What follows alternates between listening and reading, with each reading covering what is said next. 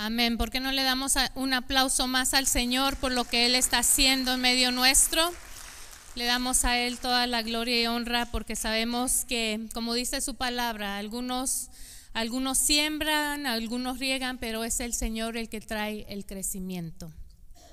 Si tienen sus Biblias, por favor, abran al libro de Romanos, capítulo 15, versículo 13, y vamos a estar allí leyendo la palabra del Señor. Este mensaje es titulado Esperanza, Gozo y Paz. ¿Y cuántos de nosotros necesitamos alguna de esas cosas durante esta temporada? Esperanza, gozo y paz. Romanos 15, 13 nos dice la palabra del Señor así, y el Dios de esperanza os llene de todo gozo y paz en Él creer para que abundéis en esperanza por el poder del Espíritu Santo. Oremos, Padre Santo, gracias por tu palabra, gracias que tú eres el Dios de esperanza, el Dios de paz, el Dios que nos llena con el poder del Espíritu Santo de todas las cosas que necesitamos, Señor para que podamos rebosar, sobreabundar en tu gracia, en tu misericordia, y en esa gran esperanza que tenemos en Jesucristo. Señor, habla nuestros corazones, ministranos a través de tu palabra. Señor, nos sometemos, danos oídos para escucharte, Espíritu Santo, en el nombre de Cristo Jesús. Amén.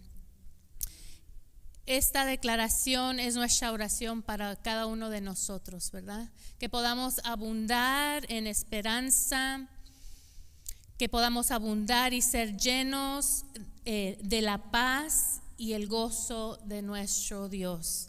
Sabemos que esa palabra rebosar es algo que, sobresale, ¿verdad? Es algo que, que abunda excesivamente y siempre nuestro Dios nos da mucho más abundantemente de lo que nosotros podemos creer y pensar. ¿Y qué debe de ser aquellas cosas que están rebosando en nuestras vidas? Cuando, cuando una copa, un vaso de agua rebosa es que se llenó tanto que sale, ¿verdad? Nuestra oración es que estemos tan llenos de, la esperanza, de la paz, del gozo del Señor, que sale, que es, que es evidente a aquellos que están a nuestro alrededor. ¿Y qué significa esperanza? ¿Se ha preguntado qué es esa palabra esperanza? Le pregunté al pastor Daniel el otro día y qué significaba para él tener esperanza.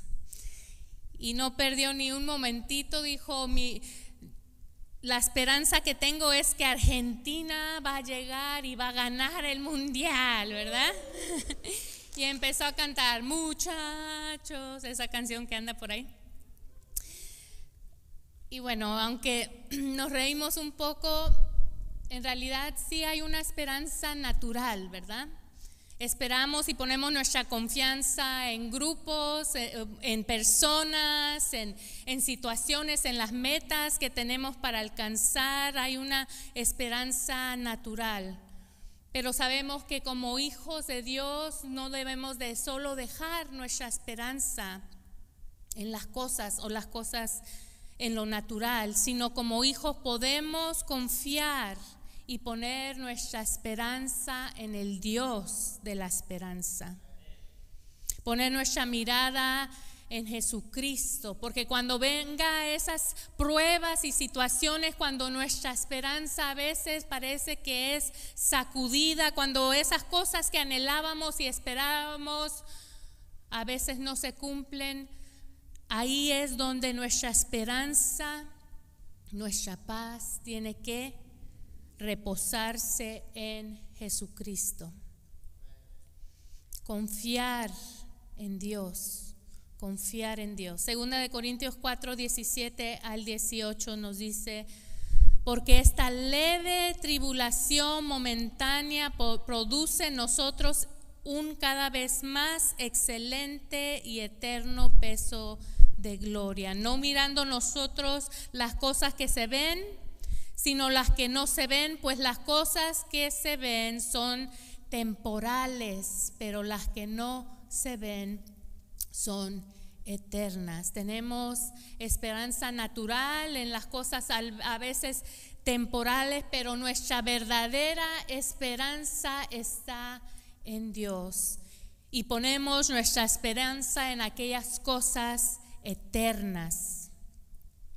Esperanza en el original aquí en este versículo 15, 13 eh, del capítulo 15 es el pis que significa anticipar, esperar en algo que es seguro.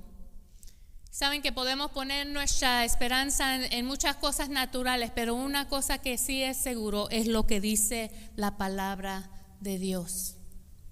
Y esa seguridad, esa esperanza, aunque pasemos por tribulaciones, por momentos difíciles, aún Pablo se atreve a decir que son tribulaciones leves y momentáneas, que a veces cuando estamos pasando no parecen leves y momentáneas, ¿verdad? Pero la palabra del Señor es cierta, porque en comparación a lo que espera y nos espera en los cielos, cualquier situación que podemos estar pasando y atravesando aquí en la tierra es considerado momentáneo y leves tribulaciones. Primera de Timoteo 6 del 17 al 19 nos dice así, a los ricos de este siglo. ¿Y cuántos ricos hay en la casa del Señor? Amén. Usted por fe, amén, ¿verdad? Dicen que si tenemos monedas en el bolsillo y comida en el refrigerador, somos considerados ricos en comparación a tantas personas en necesidad a través de este mundo. Y no solamente nosotros como cristianos somos doblemente ricos, porque no solamente tenemos las cosas temporales que el Señor nos bendice para disfrutar de ellas, sino tenemos lo espiritual, ¿verdad? El fruto del Espíritu Santo, amor, gozo, paz, paciencia. Vamos a leer, entonces esta palabra es para nosotros. Diga, esta palabra es para mí. Y dice la palabra del Señor, a los ricos de este siglo manda que no sean altivos ni pongan la esperanza en las riquezas, las cuales son inciertas, sino en el Dios vivo que nos da todas las cosas en abundancia para que las disfrutemos. ¿Por qué nos da las cosas el Señor? Él quiere que disfrutemos de aquellas cosas. A veces hay algunos que que aún las bendiciones que el Señor nos da no, las disfrutan. ¿Ha conocido alguno? No, se vale codazos, ¿ok? No se vale Escuché de una persona que aún cuando estaba de vacaciones se angustiaba, se preocupaba que cómo iban a pagar por tal cosa, ¿verdad? Aún en las vacaciones eh, no habían aprendido a disfrutar de las bendiciones del Señor. Y a veces así somos, pero el Señor nos dice, las riquezas son inciertas, pero todo lo que Él pone en nuestras manos, la abundancia, no solamente lo temporal, pero lo eterno, las bendiciones espirituales, es para disfrutarlas y ponerlas en obra. Próximos versículos nos dice, atesorando para sí buen fundamento para lo porvenir que echen mano de la vida eterna.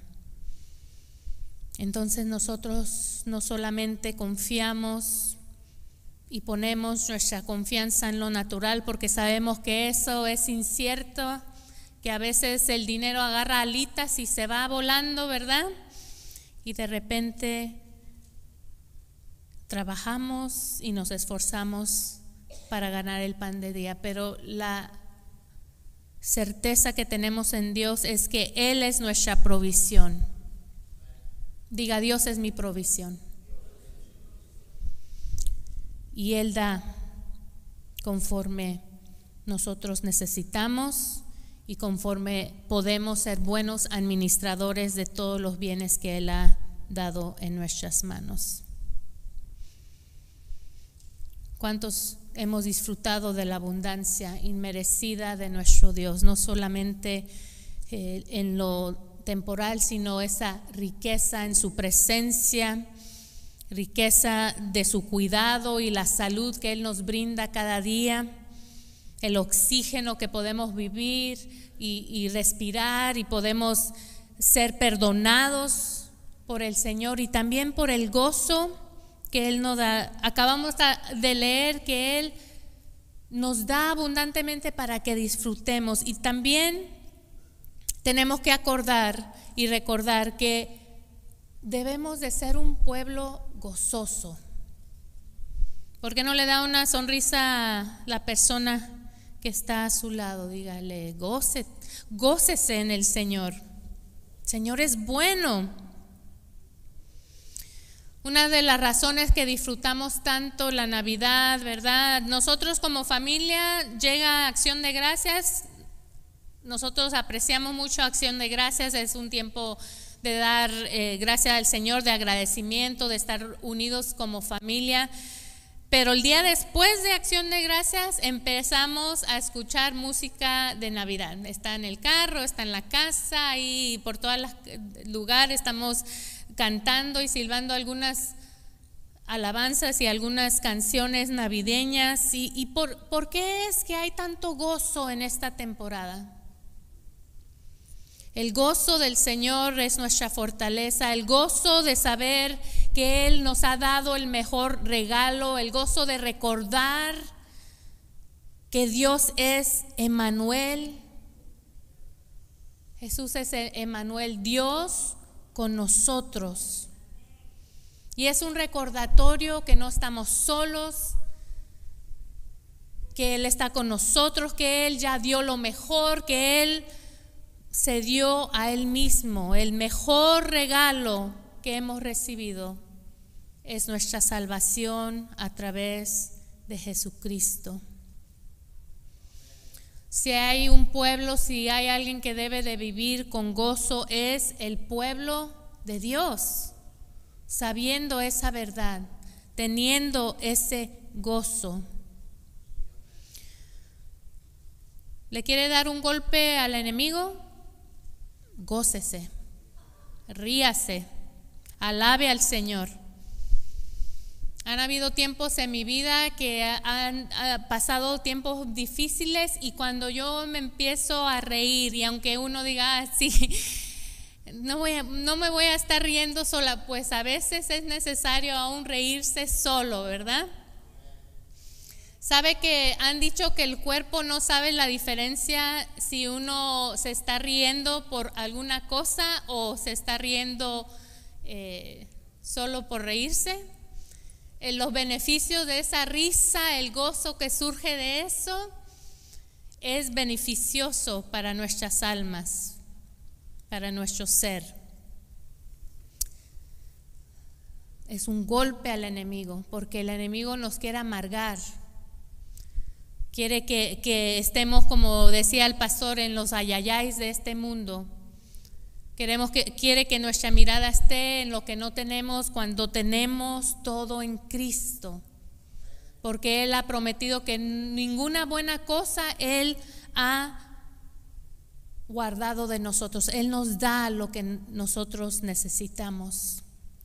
Esta semana, y sé que para algunos tal vez no es un tiempo tan gozoso, eh, sabemos que algunos han perdido seres queridos, que están recordando quién no está alrededor de la mesa este año.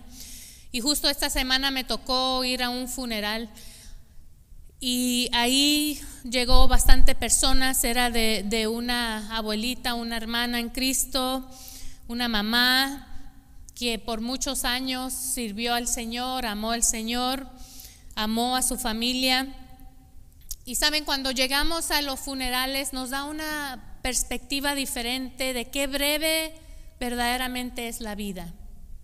Y a veces nos pasamos tanto tiempo en, el, en la amargura y el rencor y en lo que, en preocupándose por lo que puede o no puede suceder, que a veces no aprovechamos la vida que el Señor nos está regalando. No tomamos tiempo para gozarnos en la abundancia de lo que el Señor nos ha dado.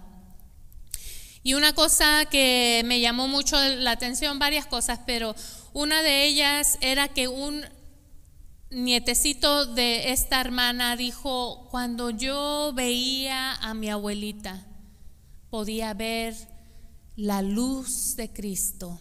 Ella radiaba con ese gozo, ella era una persona alegre, ella aún bromeaba con nosotros. Yo me sentía en casa con ella. Qué hermosas palabras, ¿no? De familiares. Qué hermoso poder ser alogiado así en un funeral, ya cuando pasemos a, a la presencia del Señor que digan de nosotros, fue una persona alegre, pudo disfrutar el tiempo aquí en la tierra, pudo dar y amar incondicionalmente, pudo abrazar al necesitado, pudo dar de lo mucho que había recibido. Sabemos que somos llamados la luz del mundo. Sabemos que Jesús es la, luz del mundo y Él nos llama a nosotros a resplandecer hacer luz. Mateo 5:16 dice, así alumbre vuestra luz delante de los hombres para que vean vuestras buenas obras y glorifiquen a vuestro Padre que está en los cielos. Esta hermana en Cristo brilló en esta tierra a través de ese gozo, de ese amor. También dijeron que era buena para cocinar y, eso siempre es una buena cosa, ¿verdad? Así le llegamos al corazón de los, de los niños, de los nietos, pero sobre todas las cosas podían ver a Cristo en ella y mantuvo su fe y su confianza hasta el fin. Nosotros queremos brillar para Cristo, pero a veces estamos tan ocupados en nuestras cosas, a veces estamos cabizbajos, entretenidos, pensando en, en, los problemas o lo que tenemos que hacer y no dejamos que el gozo del Señor verdaderamente sea nuestra fortaleza. Había un señor que fue al doctor y le dijo, estoy muy, muy mal, doctor, muy mal estoy.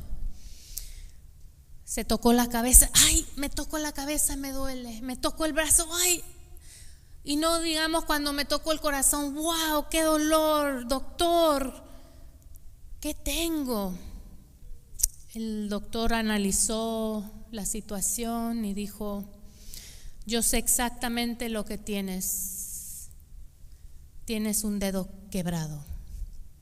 Ese dedo con el cual se andaba tocando era el dedo que tenía quebrado. Y hay algunos que encuentran dolor en todo. Dolor aquí, hay dolor allá, pero tienen que llegar a la raíz y dejar que el gozo del Señor sea su fuerza, su fortaleza esperar en las cosas eternas y no solamente poner nuestros ojos en las cosas naturales.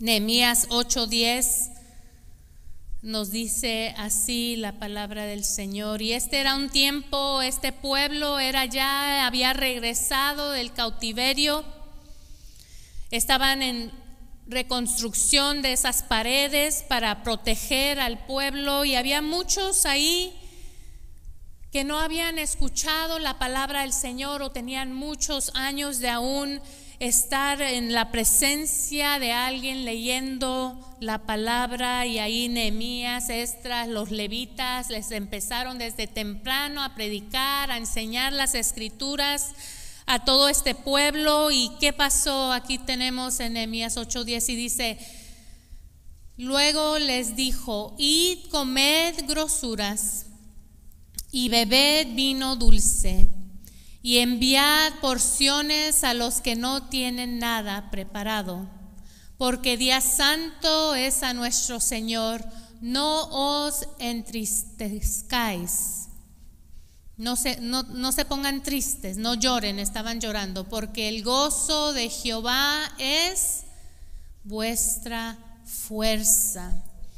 Aquí tenía, había un pueblo que estaba escuchando y gloria a Dios cuando empezamos a leer la Biblia, cuando escuchamos la palabra del Señor, el Espíritu Santo trae convicción y sí podemos derramar lágrimas, podemos lamentar de decisiones equivocadas que hemos tomado, este pueblo estaba pensando y escuchando todo lo que había pasado en sus antepasados, cómo fueron rebeldes y no escucharon ni las consecuencias por esa rebeldía y estaban llorando, lamentando, ¿verdad? Con, esa convicción del Espíritu Santo. Y hay tiempo para llorar. Pero también hay tiempo para gozarnos porque podemos reconocer y confiar que el Señor no ha terminado con nosotros, que el Señor tiene un futuro con esperanza y quiere llenar nuestros corazones de esperanza y de gozo y de paz. Y aquí Nehemías y Estras le decían, dejen de llorar, no es tiempo de llorar, vamos a celebrar y estaban en las fiestas de los tabernáculos, esa fiesta que reconocía y celebraban los milagros que el Señor había hecho en el pasado. Estamos en celebración, coman, beban, tengan que gozarse en el Señor. Salmos 30, 11 dice, has cambiado mi lamento en baile desataste mi silicio y me ceñiste de alegría. ¿Cuántos al Señor le ha cambiado su lamento en gozo, en baile? Por lo que Él ha hecho en nosotros. Esas cenizas Él las ha, convertido y las puede convertir, cuando entregamos las cenizas de una esperanza quebrantada, cuando entregamos lo que se ha perdido en los brazos de, Dios, Él puede cambiar nuestro dolor en gozo. Él es el único que puede tomar de las cenizas y transformarlo en algo bello, algo que va a bendecir nuestras vidas, algo que va, va, a moldear nuestros caracteres, algo que puede bendecir la próxima generación. Seamos felices que somos hijos de Dios. Seamos felices que nuestro nombre está escrito en el libro de la vida. Esto me recuerda a los discípulos, ahí está la historia en Lucas 10, que el Señor los mandó a predicar la palabra y dijo, vayan, ah, cuenten las buenas nuevas, ¿verdad? De salvación, sanen a los enfermos, echen fuera demonios, ¿verdad? Y ellos regresaron gozosos y estaban sorprendidos de la autoridad que el Señor había dado a esos discípulos y se gozaban y le empezaron a decir a Jesús, mira que los demonios aún nos respetan y huyen y, ellos estaban regocijando en esto. Pero ¿qué es lo que Jesús les dijo en ese momento? No se regocijen porque tienen autoridad sobre el enemigo. Regocíjense que su nombre está escrito en el cielo. Pongan sus ojos en Jesús porque no es con espada ni con ejército, mas con su Santo Espíritu que podemos hacer las cosas. Regocíjate en el Señor. Esfuérzate para ser una persona que resplandece el gozo y la paz de Cristo, porque verdaderamente esa es nuestra fortaleza. Cuando aún en medio de las circunstancias podemos gozarnos y tener paz. Y donde hay esperanza y hay gozo, también no va a faltar esa paz. Vamos a ir al libro de Marcos.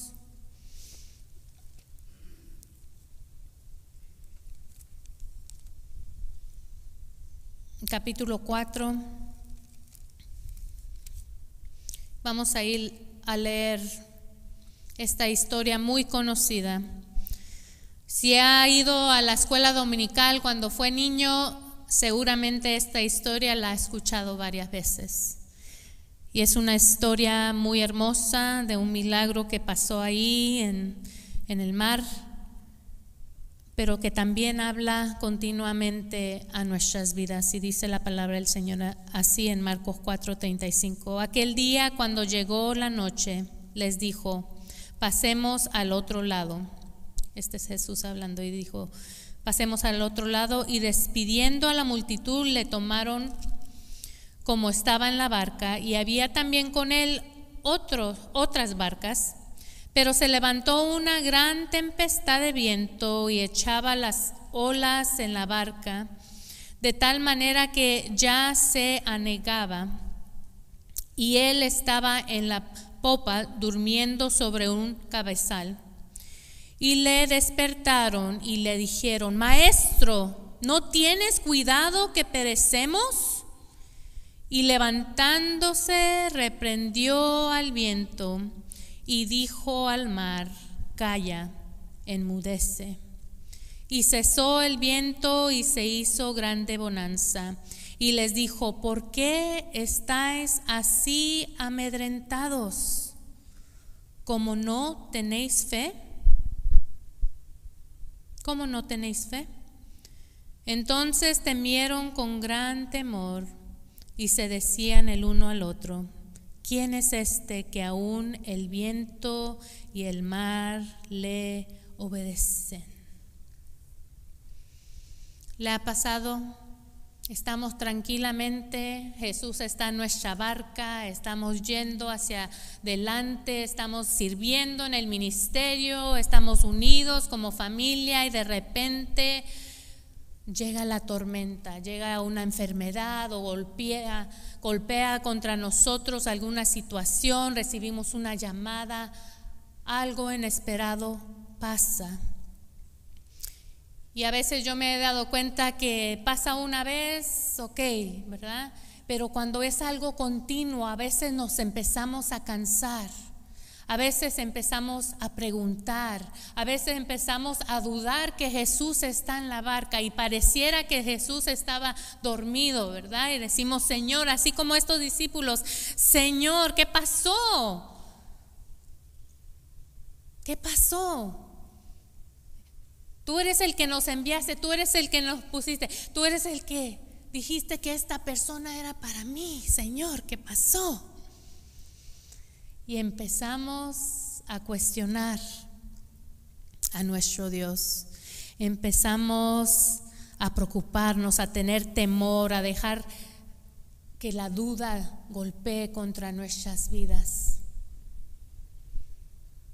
Pero llega el momento en toda tormenta donde el Señor se para. En el tiempo del Señor, Él siempre se para y calla la tormenta. Él trae la paz necesaria, Él trae las finanzas, la provisión, Él trae la respuesta y aun cuando sufrimos, Él trae la consolación a través de su Espíritu Santo.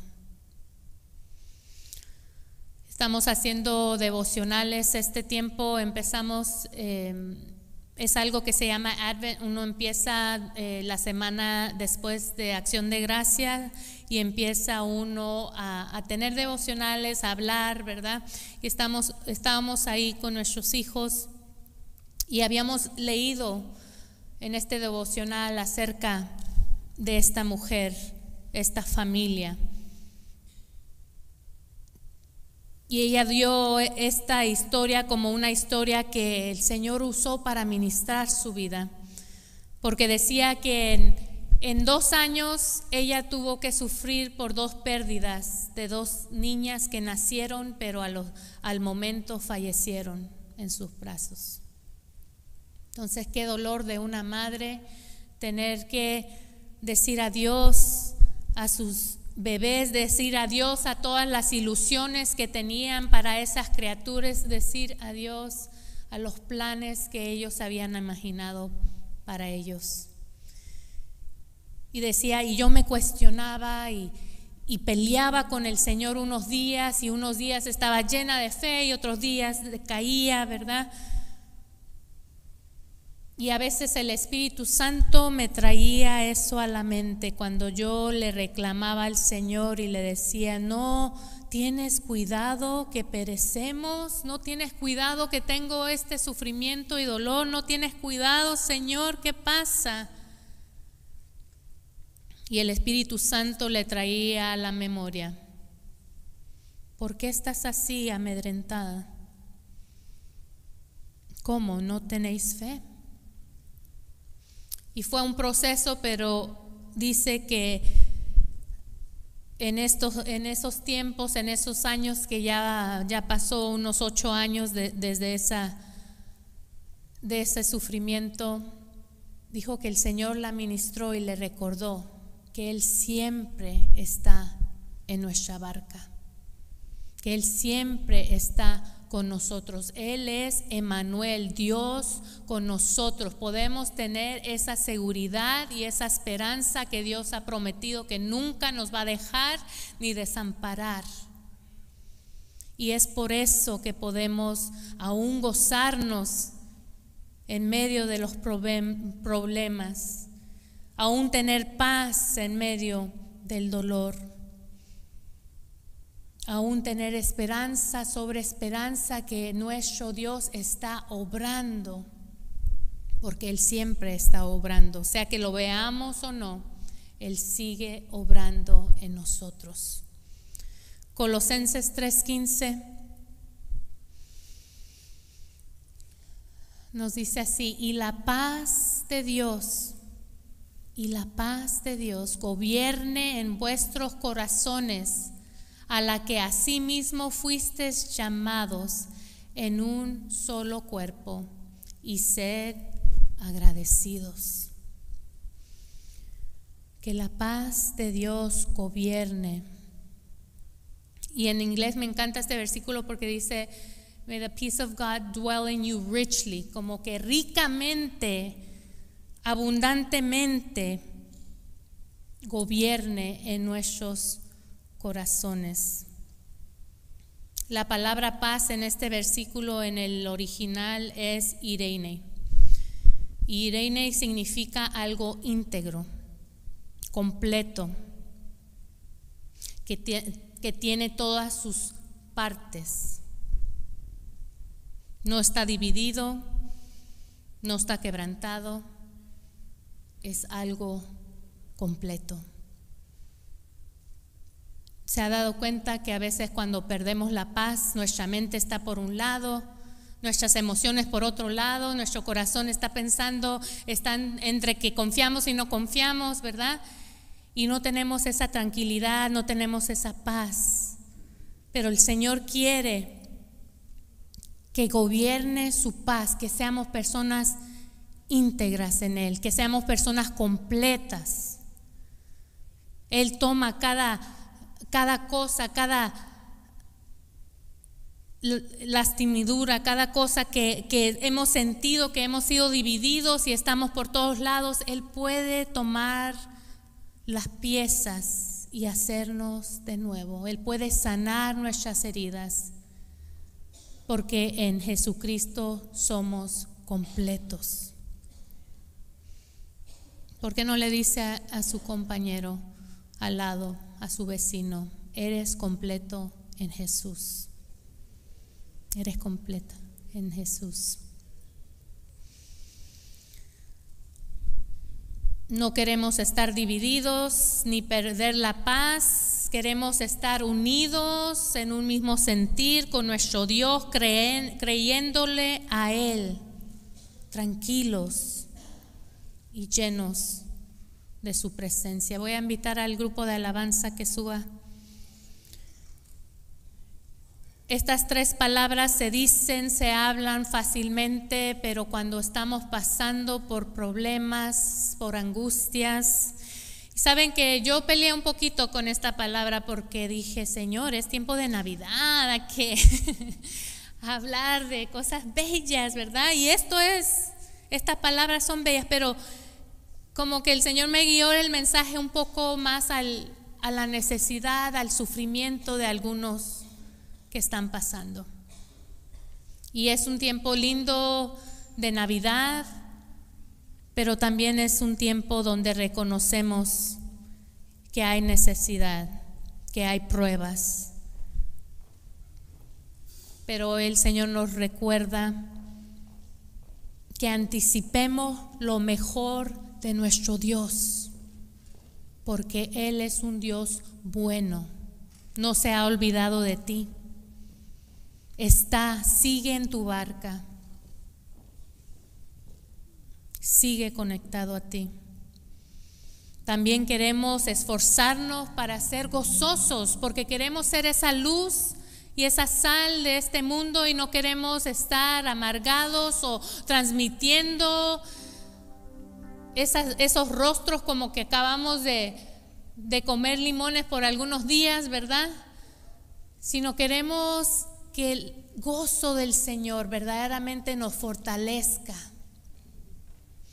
Y también queremos ser personas que vivimos en la paz de Dios que a veces es necesario llegar al Señor tal y como somos, con todas las piezas y todas las partecitas, con nuestra mente en un lugar y nuestro corazón en otro y decir, Señor, estoy por todos lados, pero aquí estoy. Y necesito que tú me hagas de nuevo. Soy ese barro en las manos del alfarero y tal vez fallé y tal vez me hice pedacito en tus manos, pero yo estoy en las mejores manos, las manos seguras de mi Dios. Y Él empieza a formar y empieza a sanar y empieza a traer nueva esperanza y empieza a traer gozo.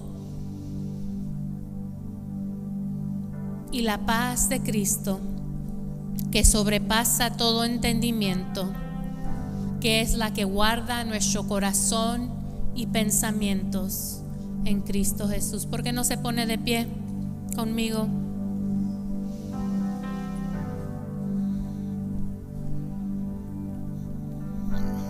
Quiero leerles este último versículo ahí con los ojos cerrados. Escuchen esta palabra. Romanos 16, 20. Y el Dios de paz y el Dios de paz. El Dios que completa todo. El Dios que nos hace firmes y fuertes. El Dios de paz aplastará en breve a Satanás bajo vuestros pies. La gracia de nuestro Señor Jesucristo sea con vosotros. Señor, te damos gracias. Gracias que tú estás con nosotros, que tú estás en nuestra barca. Gracias, Señor, que en ti tenemos esperanza. Gracias, Señor, que podemos anticipar lo mejor porque tú eres un Dios bueno que nos ama. Tú eres príncipe de paz, el que nos hace completos, íntegros, el que toma los pedacitos de nuestras vidas y nos une y nos restaura y nos alienta y nos hace nuevas vasijas en ti. Señor, queremos orar por aquellos que están sufriendo. Oramos en el nombre de Cristo Jesús que seas tú tocando cuerpos enfermos en esta hora, Señor, completando esa buena obra que has comenzado de sanidad divina en el nombre de Cristo Jesús elevamos esa oración por todos nuestros seres queridos, personas que nos están sintonizando, que necesitan ese toque de parte tuyo, en el nombre de Cristo Jesús. Señor, aumenta nuestra fe para creer, Señor.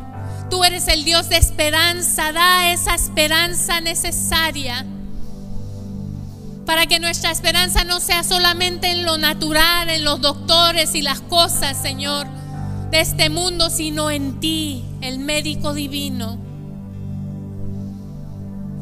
Que nuestra esperanza esté en lo espiritual, en que nuestro nombre está escrito en el libro de la vida. Ayúdanos a regocijarnos, Señor.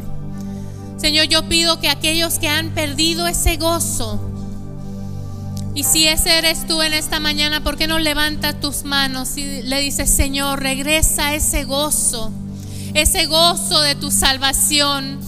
Ese gozo, Señor, que me fortalece. Ese gozo, Señor, que me da nuevas fuerzas para seguir adelante. Ese gozo que me anima a creerte a ti, Señor. Regresa ese gozo a mi vida, Señor. Yo te creo a ti.